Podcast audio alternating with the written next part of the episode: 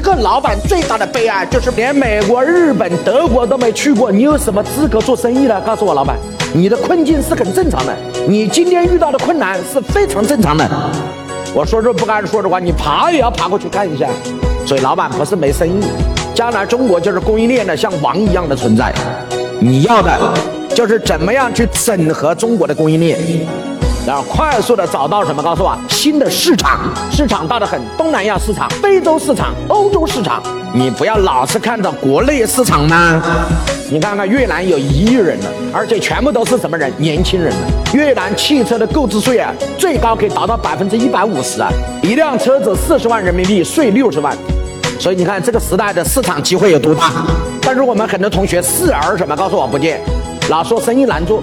你连美国、日本、德国都没去过，你有什么资格做生意呢？告诉我，老板，你的困境是很正常的，你今天遇到的困难是非常正常的。我说这不敢说的话，你爬也要爬过去看一下。对于场下有一半的同学，过去的成功是靠改革开放，未来的成功是靠“一带一路”，就是国家战略非常什么？告诉我明显。但是很多同学还是视而不见，国内的竞争饱和内卷是越来越内卷。你要知道，零零后马上登上江湖的舞台呀！